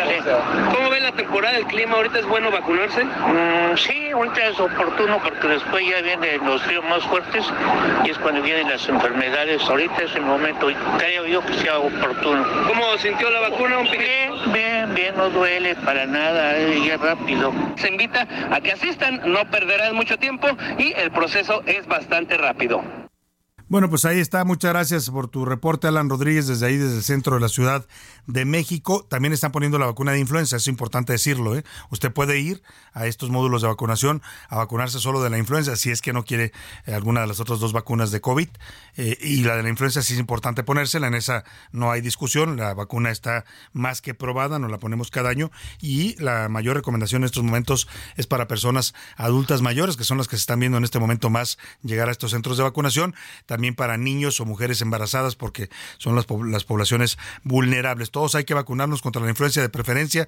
Hay mucha gente que no le gusta, ¿eh? pero sí ayuda la vacuna. Hay gente que dice, yo me la pongo y me siento mal. Pues sí, debe ser una reacción de su organismo, pero cuando le llegue la influenza, sí le va a ayudar a tener mucho menos síntomas y eh, que evitar complicaciones, pues como neumonías o cosas más graves o bronquitis que suelen dar asociadas a la influenza. Vamos a dejar ahí el tema y vamos a estar pendientes. Por lo pronto vamos a otro asunto. Ya le comentábamos hace un rato eh, que con ocho votos a favor, dos en contra y una abstención, el llamado Consejo Judicial Ciudadano es un órgano que se creó para determinar eh, la elección de los fiscales en la Ciudad de México, avaló con su opinión positiva a Ernestina Godoy al frente de la Fiscalía Capitalina. Yo decía, pues de Consejo Ciudadano, pero parece que no escuchó las voces de los ciudadanos que cuestionaban esta ratificación. Pero bueno, el, proceso todavía no termina, va a seguir todavía la, eh, la, mm, votaciones en el Congreso local y para eso saludo con gusto en la línea telefónica al diputado Federico Dorin, él es diputado local de Acción Nacional. ¿Cómo está? Un gusto saludarlo, Federico. Buenas tardes. Buenas tardes, ¿cómo estás, Salvador? Bueno, aquí con el gusto de saludar. Igualmente, explíquenos qué sigue, porque ya el Consejo Judicial eh, le da su voto aprobatorio a Ernestina Godoy para su ratificación. No, no sorprende, porque ya se hablaba mucho de que este órgano pues está muy controlado por Morena, pero el tema termina ahí, es decir, ya es un hecho que Ernestina Godoy va a ser ratificada.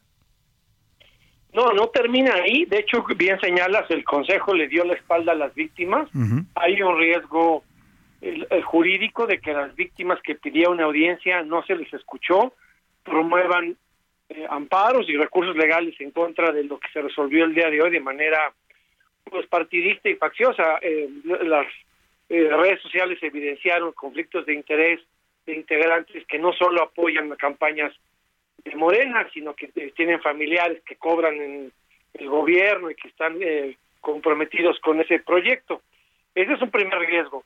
Lo que procede, si no promueven amparos las víctimas que a las que les dieron la espalda, sería que le turnen eh, su decisión al jefe de gobierno, la tiene que valorar eh, Martí 3, es previsible que la haga suya y la remita al Congreso, y bueno, ahí eh, digamos que parte de cero el, proceso, como si fuera cualquier otro nombramiento, llega, se turna a la comisión de justicia y eh, se procesará.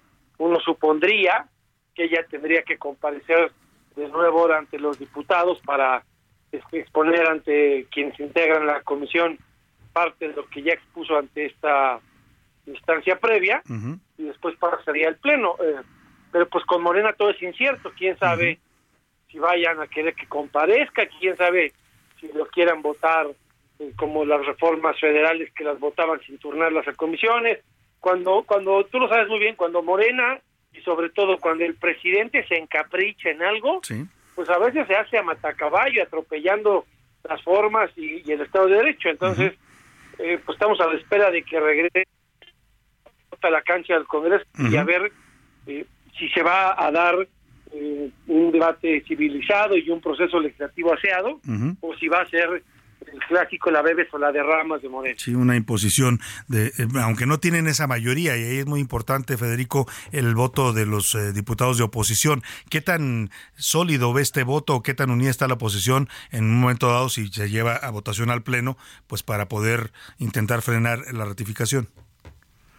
Bueno, pues tú sabes que en el Frente Amplio la postura de las dirigencias del PRI, PAN, PRD, ha sido que no se le va a votar a favor. Es una de las eh, digamos, piedras angulares de la alianza local. ¿Mm? Eh, todo el mundo está decepcionado de su actuar, todo el mundo ve con preocupación el tema de la Procuración de Justicia y eh, pues en el PAN seguimos en lo dicho. Yo confío en que el PRI y el PRD se mantengan en lo dicho y si eso sucede, pues debería de, de ser inviable el proceso de la ratificación. También MC ha dicho que, que no comparte, digamos, el desempeño de la fiscal en algunos temas eh, por quejas de víctimas. Entonces, eh, cuando menos del frente no debería de tener un solo voto.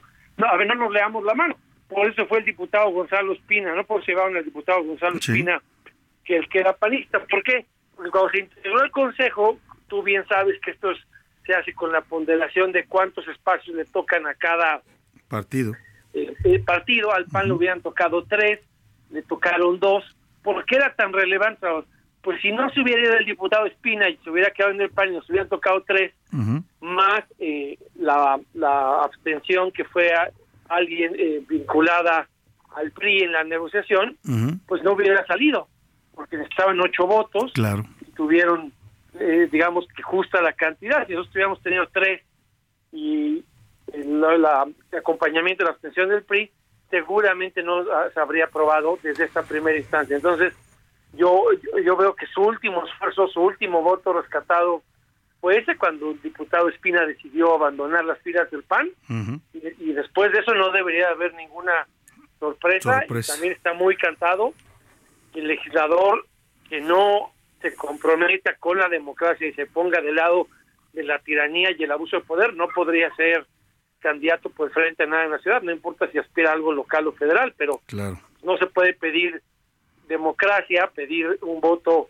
de confianza como oposición y después andar votando con el gobierno para que siga la tiranía y el abuso de poder de la fiscalía. Sin duda alguna. Un fraude a los electores. Pues eso sería una incongruencia total y bueno, pues esperaremos a que, como dice usted, defina el jefe de gobierno Martí Batres si reenvía la propuesta al Congreso y también cómo la procesa ahí Morena, que afortunadamente en el Congreso de la Ciudad de México pues no tiene una mayoría absoluta. Estaremos muy al pendiente, diputado Federico Dorin, de este proceso que es sin duda importante para los capitalinos.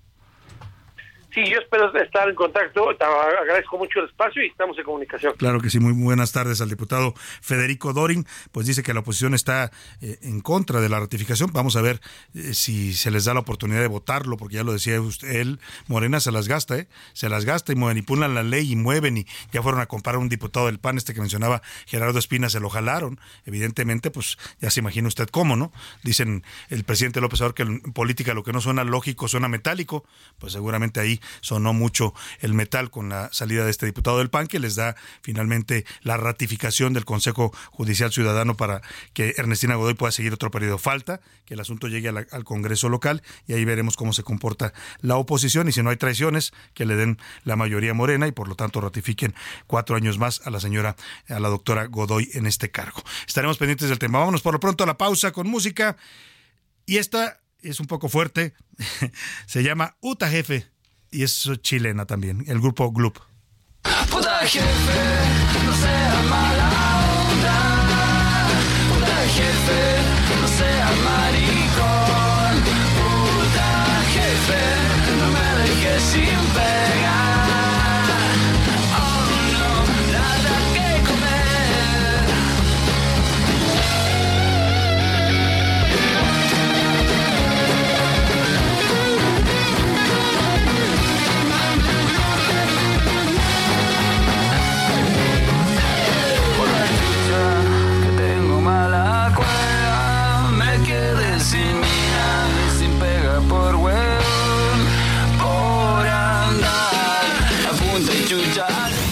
No le cambies. Estás en A la Una con Salvador García Soto.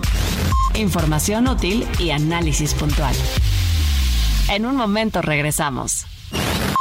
Ya estamos de vuelta en A la Una con Salvador García Soto. Tu compañía diaria al mediodía. Abierto Tampico del 23 al 28 de octubre, disfruta del mejor tenis del mundo en Tampico. Boletos desde 150 pesos. Más de 15 restaurantes, firmas de autógrafos, juegos infantiles y mucho más. Garra, pasión y entrega. Ven y disfruta con nosotros. Boletos en www.showbizticket.com.mx. Síguenos en redes sociales. De acuerdo con el Instituto Mexicano del Seguro Social, antes de la pandemia por COVID-19, México ya figuraba como uno de los países con mayor fatiga por estrés laboral. La institución reveló que al menos el 75% de sus trabajadores padece esta condición, superando los niveles de China con 73% y Estados Unidos con 59%. A esta condición se le conoce como síndrome de burnout.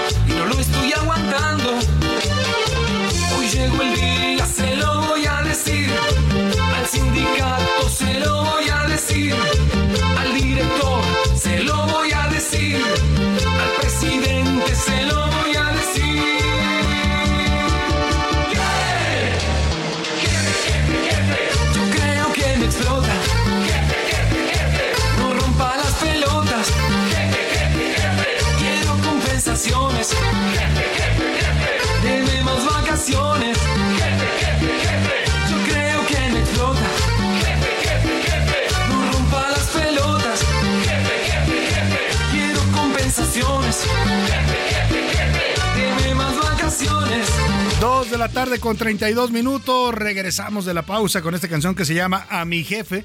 La canta Mariano, un cantante argentino al ritmo de cumbia. Y bueno, pues la cumbia y lo alegre de la música le quita un poco de dureza al discurso, que en realidad es otro discurso también de reclamo por el tema de la disparidad salarial, de los bajos salarios que ganan muchos empleados lamentablemente. Y bueno, pues se lo dice eh, atentamente a su jefe, no me rompa las pelotas, le dice este argentino. Bueno, pues parte de lo que estamos hoy conmemorando el Día Internacional de los Jefes. Van a decir los jefes, oiga, qué conmemoración, me tundieron con todo. Bueno, pues lamentablemente es la posición y el rol que les toca jugar. Yo espero que muchos de ellos lo tomen con humor y que también pues escuchen estas voces de reclamo que siempre son atendibles de los trabajadores. Sin ellos, sin ellos no hay fuerza laboral, así es que pues es importante también señalarlo. Seguimos con más para usted aquí en A la Una. Quiero compensaciones. Vacaciones. Yo creo que me explota. No rompa las pelotas. Quiero compensaciones.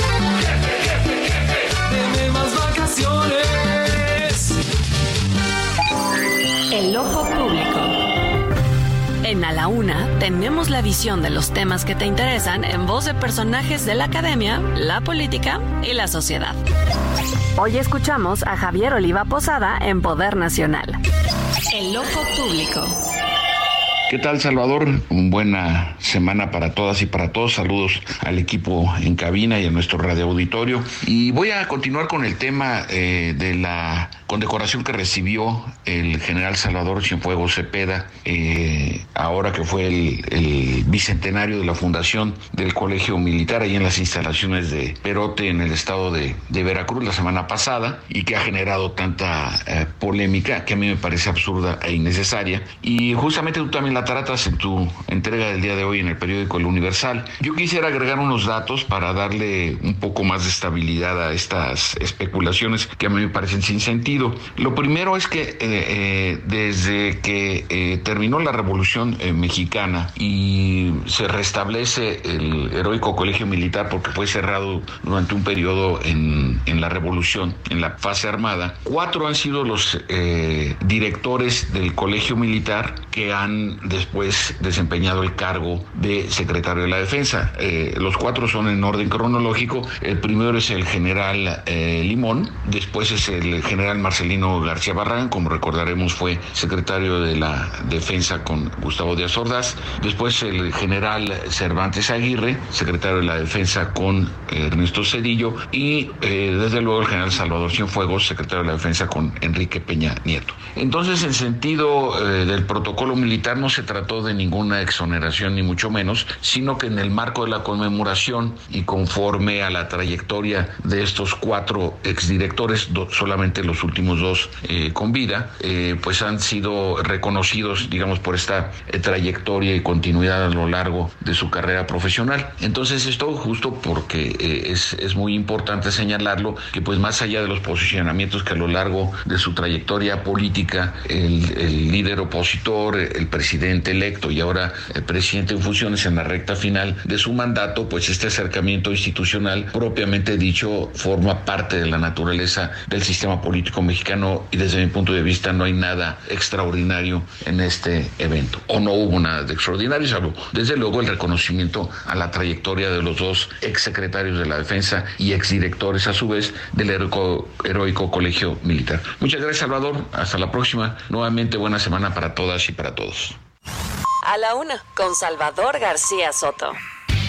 Dos de la tarde con 36 minutos. Interesante, como siempre, la reflexión del doctor Javier Oliva, que le mandamos un saludo y su poder nacional sobre esta condecoración que le hizo el presidente López Obrador el miércoles pasado al general Salvador Cienfuegos, exsecretario de la Defensa. Despertó muchas reacciones, muchos comentarios, como decía el doctor, algunas pues más en, la especulación política. El reconocimiento pues era merecido. Él fue director del colegio, del heroico colegio militar. De hecho, es el único secretario de la Defensa que ha sido director del colegio y la condecoración se la entregó el presidente a todos los exdirectores del colegio. Pero claro, como el general Cienfuegos estuvo involucrado en todo este asunto de la detención de la DEA en, allá en octubre de 2020, hace exactamente tres años, eh, lo detuvieron un, pues por estos días, ¿eh? el, el, 14 de octubre, si mal no recuerdo, lo detienen, eh, después lo regresan a México el 12 de noviembre, cuando el presidente manda a Marcelo Ebrard a negociar su entrega y finalmente lo terminan exonerando aquí la Fiscalía General de la República de los vínculos con la,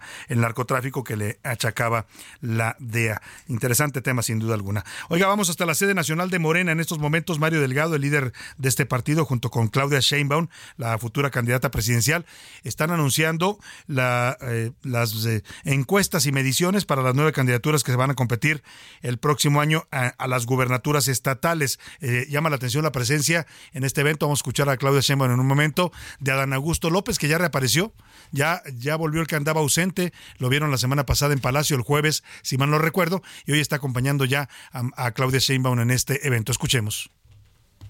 Es que se acaba de hacer refrendar el acuerdo de unidad de todas y todos los participantes.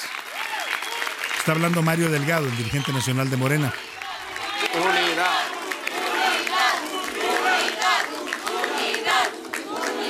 Que nada ni nadie nos va a dividir, se va a respetar la voluntad del pueblo que se manifieste a través de las encuestas y todos estamos conscientes, todas estamos conscientes de que lo más importante es que siga adelante el proyecto de la cuarta transformación y de que nuestra coordinadora encabece los destinos de este país en el 2024. Que triunfe nuestro movimiento en las elecciones del 2024. Ahí está lo que ha dicho Mario Delgado. Habla de un acuerdo de unidad que habrán suscrito todos los aspirantes, son 52 en total en los nueve estados que van a renovar gobernador y gobernadora. Eh, y pues han firmado un acuerdo de unidad, dice, para no dividirse, para pues para que no la marcelien, pues para que entienda usted el lenguaje de Morena, para que no hagan lo que eh, está haciendo Marcelo Ebrar, que ahí anda, eh, ayer apareció en Xochimilco, asistió al informe de una diputada local de Morena en Xochimilco, y ahí dijo que su lealtad sigue con el presidente de la República, pero que también él y su gente exigen ser escuchados en sus demandas y sus denuncias. Vamos a escuchar ahora sí lo que dijo la coordinadora de la 4T, futura candidata presidencial, Claudia Sheinbaum, en este evento donde están presentando el acuerdo de unidad para evitar rupturas en los estados. Pues están... están viendo ustedes a las y los mejores perfiles de este país.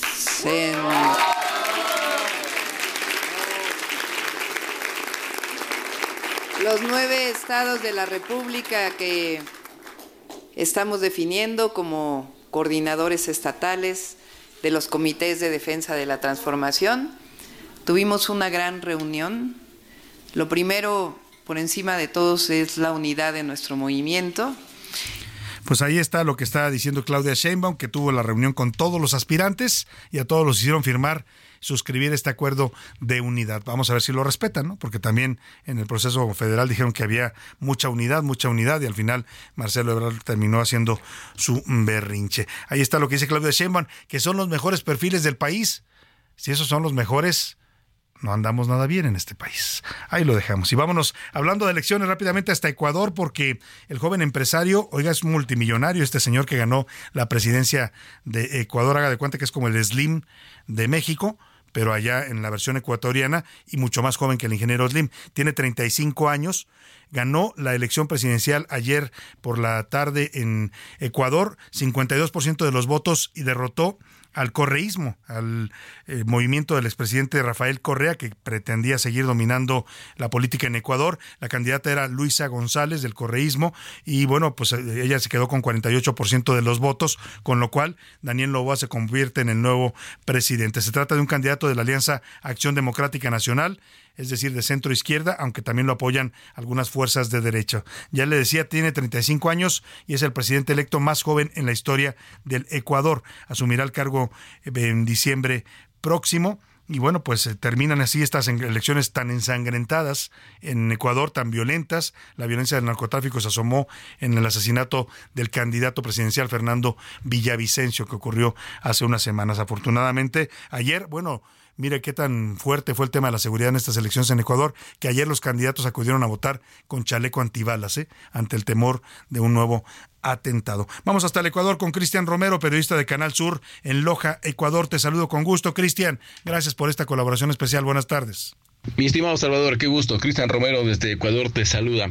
Efectivamente, el día de ayer, el domingo 15 de octubre, se desarrolló las elecciones anticipadas donde en la segunda vuelta llegaron por el correísmo la candidata Luisa González, mientras que por ADN el joven empresario del conocido, también que hace muchos años atrás fue candidato a la presidencia de Álvaro Novoa. Hablamos de su hijo en esta ocasión, Daniel Novoa, quien a esta hora ya prácticamente, dado los resultados, es eh, con el 52% que lo dan como victorioso ganador de las elecciones eh, presidenciales a un 47% que tiene Luisa González, el nuevo presidente de los ecuatorianos, de 35 años. Ojo, hay que mencionar eso, de 35 años, eh, pues me mencionó de que hoy ya empieza a trabajar por el país armando su equipo de trabajo y que el día de mañana martes tendrán el eh, proceso de transición a través del presidente Guillermo Lazo tendrá que tener. El tema de la delincuencia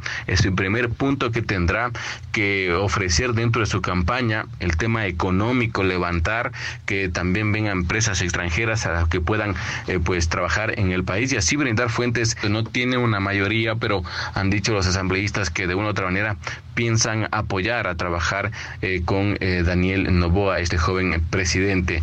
Así que eso es el ambiente que se vive en nuestro país, de cómo se desarrolló el día de ayer las elecciones, que fue algo que se venía eh, avisorando, ¿no? Un poco dentro de estas elecciones. Lo que sí, la buena campaña, luego del 20 de agosto, que fue la primera vuelta, hasta ayer 15 de octubre, le funcionó Daniel Novoa, el nuevo presidente de 35 años de edad. Este informe me despido desde Ecuador. Buenas tardes.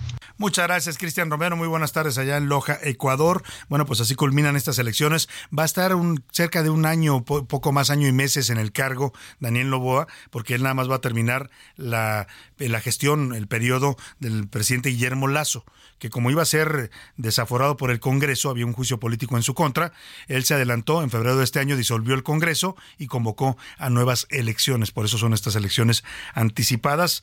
Bueno, pues vamos a estar muy pendientes de esos asuntos allá en Latinoamérica. Por lo pronto, vamos a los deportes porque ya anda por aquí el señor Oscar Mota. Los deportes en A la Una con Oscar Mota. Señor Mota, buenas tardes. Mi querido Salvador García Soto, amigas y amigos, hoy un gran día para ganar. Excelente inicio de semana, eh, día del jefe. Por lo mismo, querido Salvador, eh, voy a omitir y no diré que el día de ayer las Chivas perdieron 2 a 0 contra el América. Chipa, Tenías que llegar Lo pensé, perdón, pensé en voz alta, querido Salvador. Partido amistoso. ¿Te acuerdas del aumento que me habías pedido? Eh, no, querido Salvador, fíjate. Hoy Lo acabas de perder. Hoy justo amanecí con, ciertos no olvidos. Creas, Oscar eh, y bueno, este detalle, obviamente, empezando con el asunto de fútbol, partido amistoso, porque, pues bueno, se suspendió la Liga MX por el partido del día sábado con la selección nacional. Vence 2 a 0 a Gana. Un partido que me pareció eh, importante. Jugó bien la selección, sobre todo en defensa. No se permiten goles, lo cual es importante tomando en cuenta que se vienen de dos empates y los goles fueron de Chucky Lozano y de Uriel Antuna. Vamos a escuchar, mi querido Salvador, precisamente a Chucky Lozano y a Uriel Antuna, anotadores de los goles. Creo que voy paso a paso eh, y bueno, gracias a Dios regresé jugando y, bueno, metí un gol que, eso es muy especial. Siempre va a ser un orgullo, siempre lo he dicho. Eh, siempre voy a ser un aficionado más de la selección. Eh, siempre fue un sueño desde niño el vestir la camiseta. Entonces, me vaya bien, me vaya mal, siempre voy a vestir con orgullo la camisa de la selección como si fuera la primera vez, ¿no? Y siempre voy a estar orgulloso de vestir los colores de México. Ahí las palabras tanto de Uriel Antuna como de Chucky Lozano. Eh, por cierto, Uriel Antuna, insisto, entró de cambio junto con eh, Chino Huerta. Viene el gol. Y esas palabras, querido Salvador, de yo siempre soy aficionado de la selección nacional. Muy entrado para adelante, con mucha enjundia, importante. Y mañana México contra Alemania. Vamos a revisar, obviamente, ya en la sección de mañana, un poquito de cómo llega con este partido. Nos ponen ahí el asunto como de que viene de terror.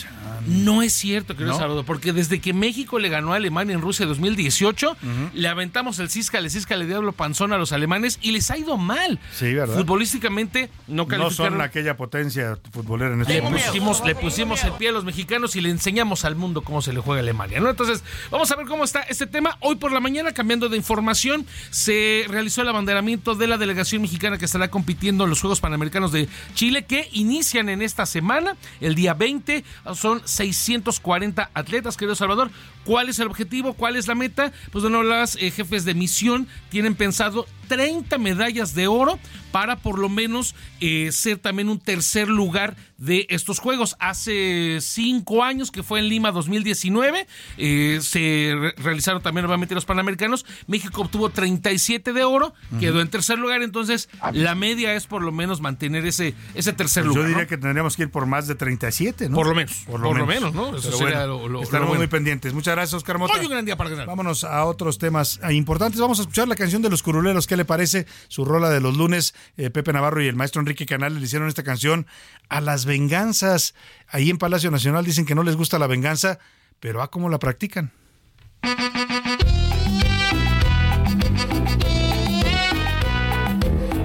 Si tú quieres mandar, tener todo el control, gana una elección.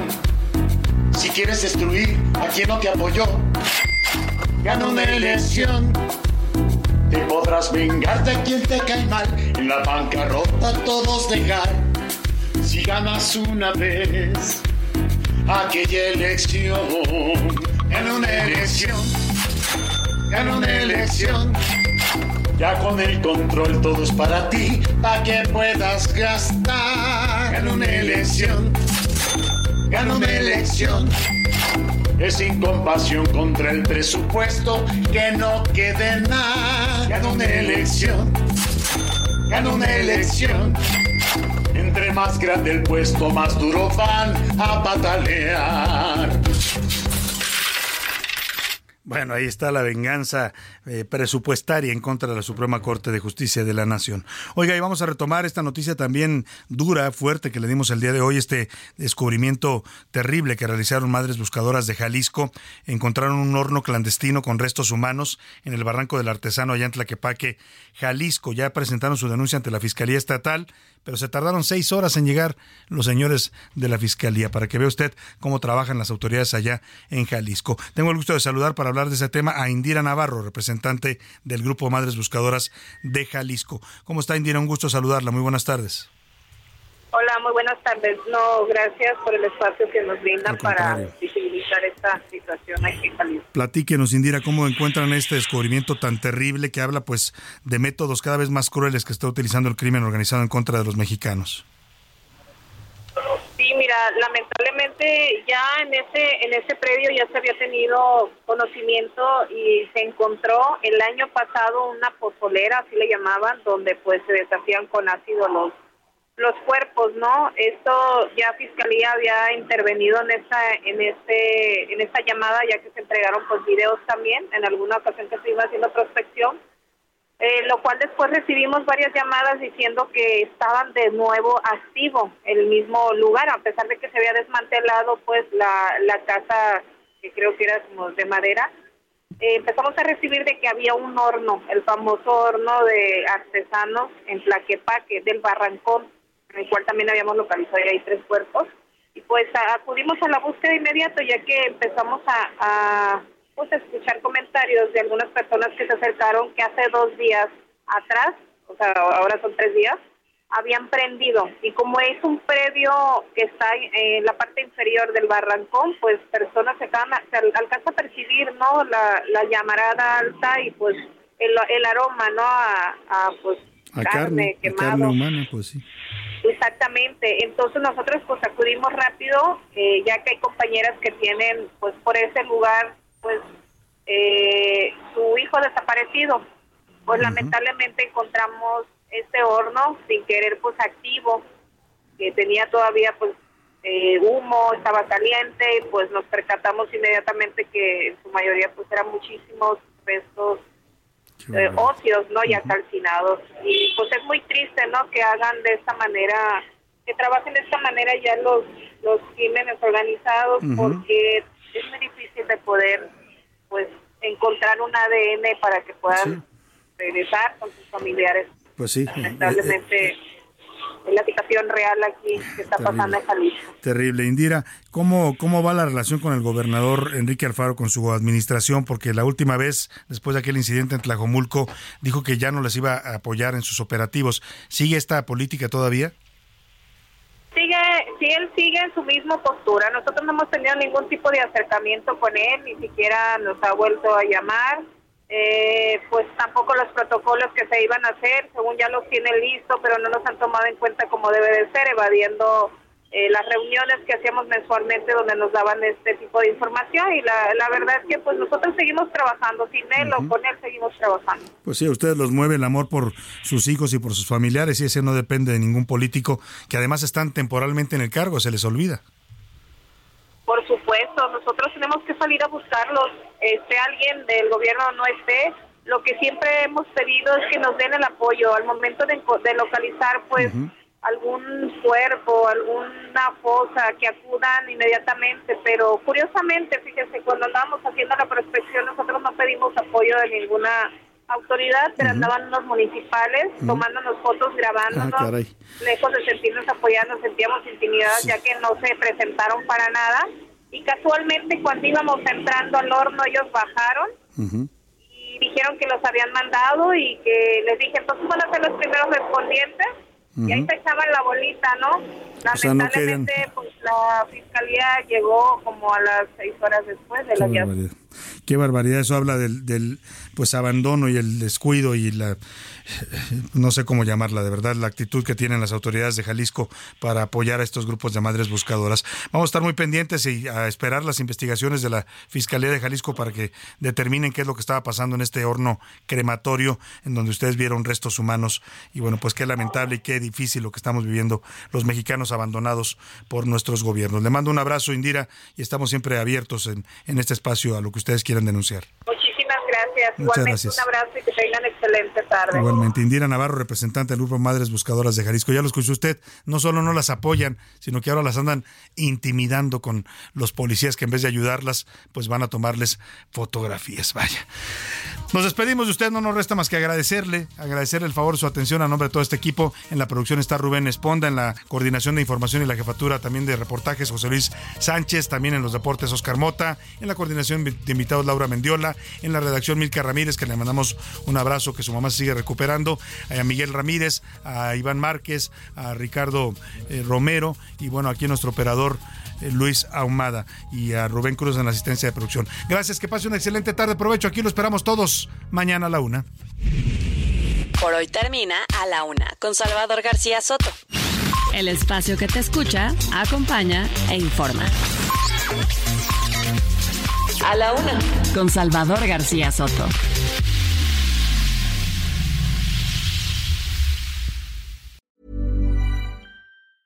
A lot can happen in three years, like a chatbot may be your new best friend. But what won't change? Needing health insurance. United Healthcare Tri Term Medical Plans, underwritten by Golden Rule Insurance Company, offer flexible, budget friendly coverage that lasts nearly three years in some states. Learn more at uh1.com.